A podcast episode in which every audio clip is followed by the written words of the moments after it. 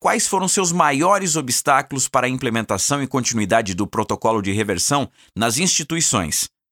Ah, existem várias barreiras, né? A barreira, às vezes, é, de quem vai pagar a conta, né? Que isso pode ser desde o gestor, pode ser a operadora de saúde, pode ser a comissão de farmácia, pode ser algumas vezes o cirurgião, pode ser outro colega anestesista.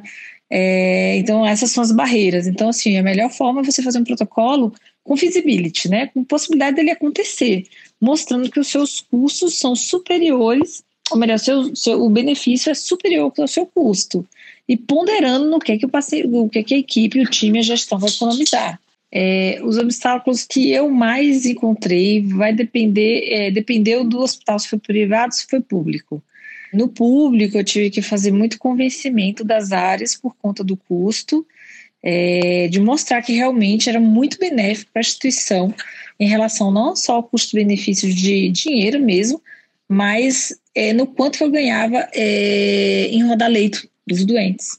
Porque eu conseguia reverter o sangramento mais rápido, eu diminuía o sangramento, eu diminuía a reoperação, e aí o leito conseguia rodar mais rápido, que isso para o SUS é muito importante. Então, essas foram, foram minhas dificuldades maiores, que para padronizar, eu tive que pegar um monte de artigo, mostrar e defender na comissão de farmácia, na comissão, nas comissões intra-hospitalares, que aquilo era muito benéfico para os doentes.